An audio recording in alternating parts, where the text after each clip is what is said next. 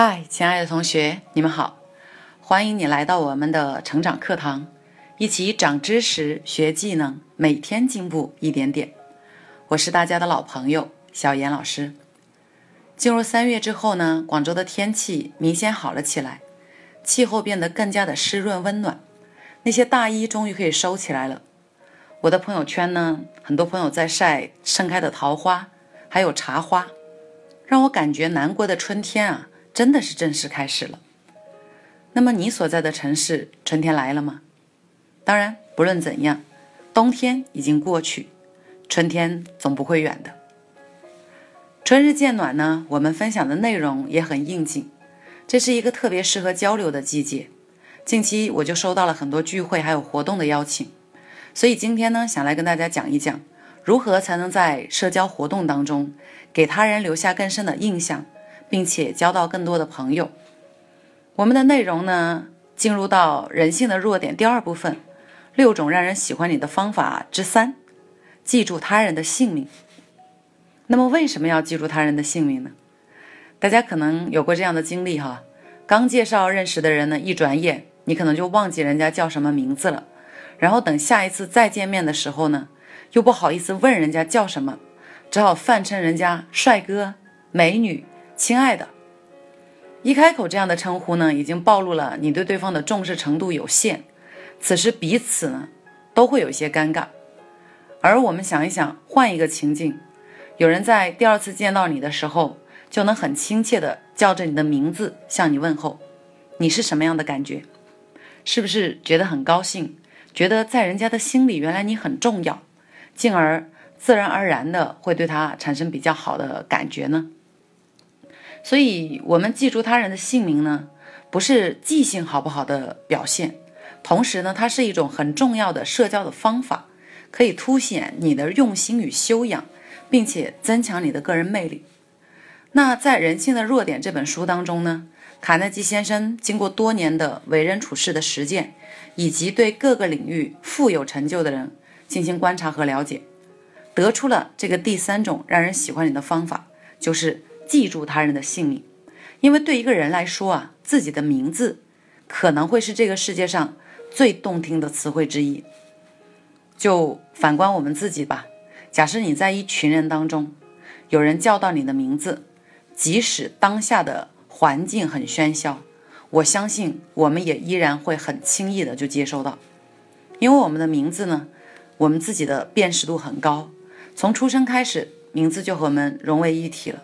它是这个世界对我们认知的一个载体，我们的身份证、我们的学籍、我们的户口，甚至过往所有的经历，登记在册的都是那个名字，所以我们就是那个名字。名字呢，似乎就是我们。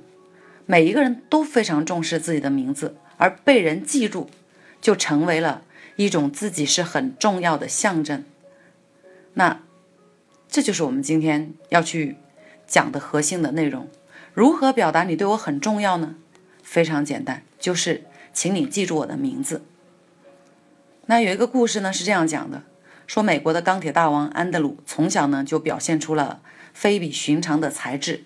他十岁那一年呢，就已经意识到了，哎，人们对自己的姓名很重视啊。他利用了这个发现，就开始去和别人赢得别人的合作。当时呢，有一次他在苏格兰。抓到了一只母兔和一整窝的小兔子，但是他自己呢没有办法去找到东西来喂这些小家伙，他怕他一走开啊，这些兔子都被他的小伙伴抓走了，所以他就转头对小伙伴们说：“这样，你们呢去给小兔子们找食物，你们把食物找回来了，喂饱了，我就用你们的名字来给小兔子命名。”结果这个方法太神奇了，他的小伙伴们都欢欣雀跃的。去给小兔子找食物了，而他呢，只用坐在原地休息等待。这就是因为每个人对自己的名字都尤为重视啊，而将自己的名字命名到、延伸到其他的物体上，更是一种自己价值的提醒。就像我们很多人都知道，很多大学里面都有逸夫楼，啊，是由香港的邵氏影视集团，嗯，邵逸夫先生捐建的，所以呢，这栋大楼。就以他的名字来作为命名，以此表示对他的感谢。由此也可以看出来呢，一个人的名字对于这个人来讲所代表的意义十分的重大，尤其在中国，人们对自己的名字呢更加的重视。比如说我们小时候取名字的时候啊，出生以后取名字可能会要算一下生辰八八字，因为人们认为呢，一个好的名字可能会给我们带来一生的好运。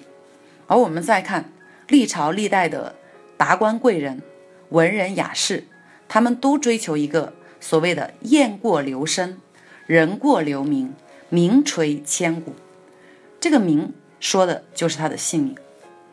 所以大家会发现，哈，被记住呢是每一个人的重要心理需求。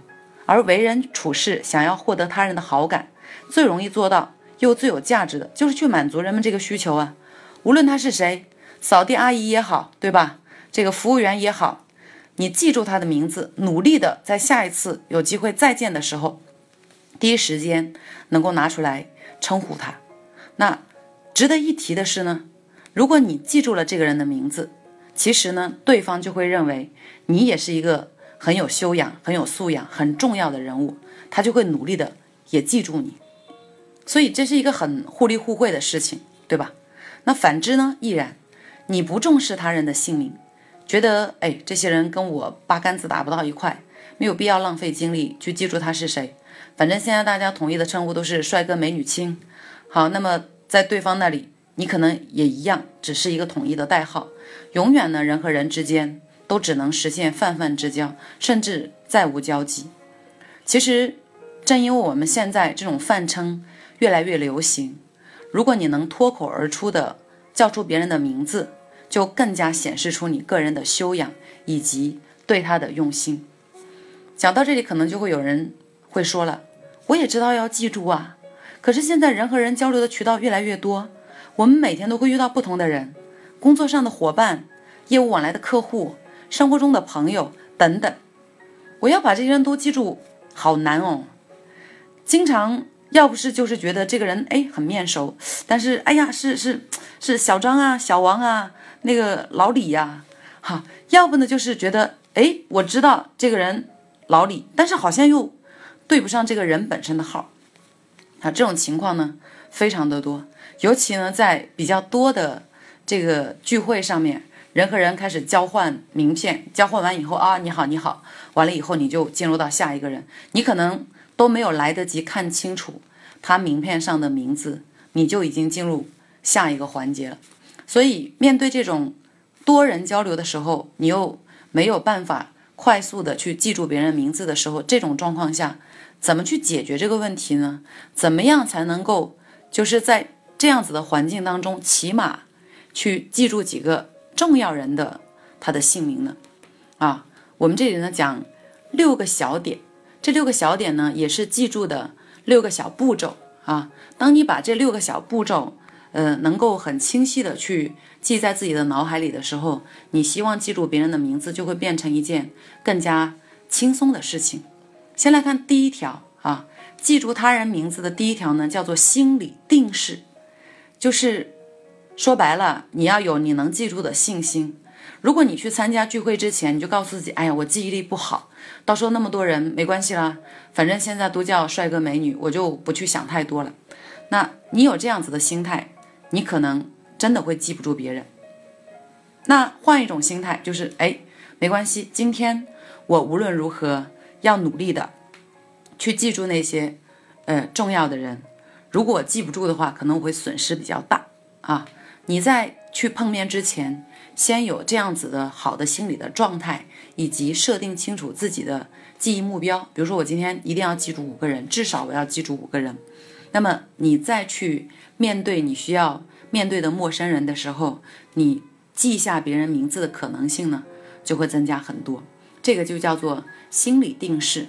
那当你有了这种心理之后呢，到第二个步骤呢，就是你去在人群中交流的时候，一定要有意识的。认真倾听，把人家的名字尽可能的去记下来。比如人家说：“哎，我叫张某某。”那么你自己听完以后，要在你自己的心里面去重复一遍：“哦，张某某。”你有意识的竖起耳朵，认真的去记这个人的名字的时候呢，你记住他名字的可能性又会提高。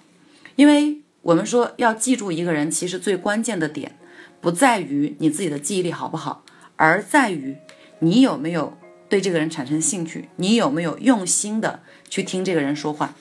如果举个例子来说啊，你是个男生，你到聚会上，你到 party 上看到有一个美女，那你很想认识她，你喜欢她，你觉得她的某一些地方是吸引你的。这个时候大家去交流，她告诉你她的名字，我相信你一定可以记得住。所以呢，其实记别人名字的主要出发点还在于我们自己。那我们如果你说啊，那我碰到我心仪的人的可能性也不大，我可能只是一些商务上的伙伴需要记住。好的，还是刚才的那一个点，叫做请你认真的去听，听完以后呢，在你的心里默念一遍啊。当你这个环节做到了以后呢，就进入第三个环节，就是请求重复。比如说对家对方告诉你说，哎，我叫做张某某。即使你已经听清楚了人家的姓名，你也可以非常礼貌的说一句：“哦，对不起，那个是张某某吗？”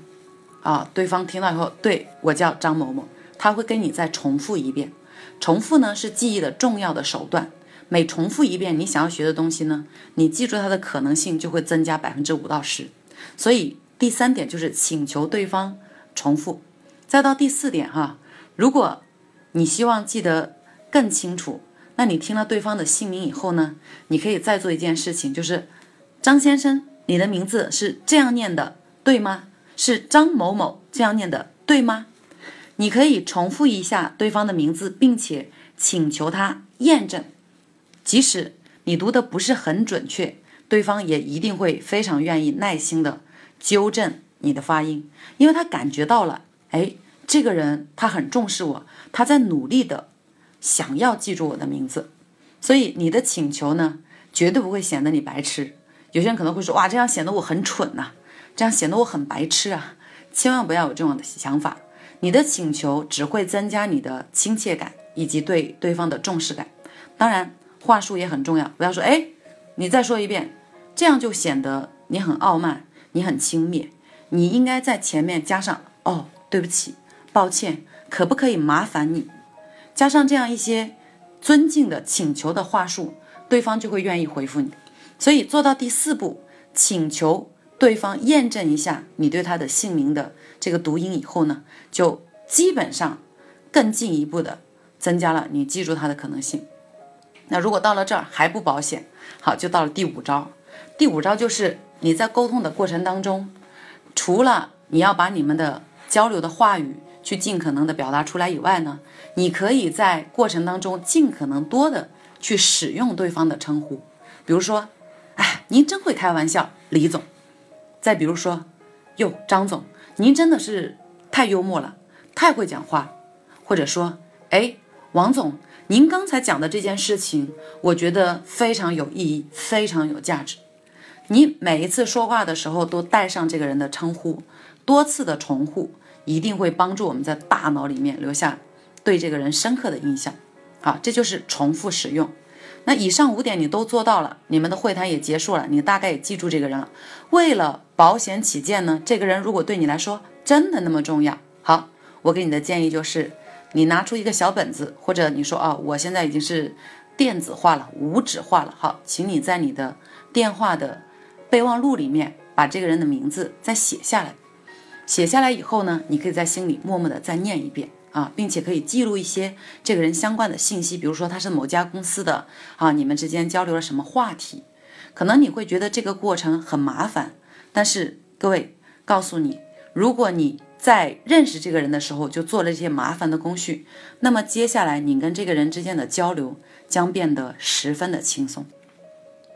所以，如果以上六点你都用掉了啊，用到了。我相信这个人未来你可能比较难忘记他，而且下一次你再会面的时候呢，你一定也可以第一时间脱口而出的称呼对方，让对方觉得哎，在你的心里他真的很重要，值得你用心的去记住。所以这就是今天如何表达你对我很重要的全部的内容。那需要大家掌握的知识点呢有两个。啊。第一个点呢，我们要记住，别人的姓名对他来讲呢是很重要的一个信息，所以记住他的名字，不仅能让他觉得你重视他，还能体现你的个人修养，并且关键是会让对方更加愿意记住你。第二呢，我们要记住记住他人姓名的六个步骤：第一，良好的心理定势。啊，要相信自己能记住。第二，认真的去听。第三呢，听完以后请求他重复一下啊，对不起，请问您的名字是这样子的吗？第四呢，验证一下发音哦，是这个思考的思吗？这是第四。第五呢，重复在沟通当中去使用。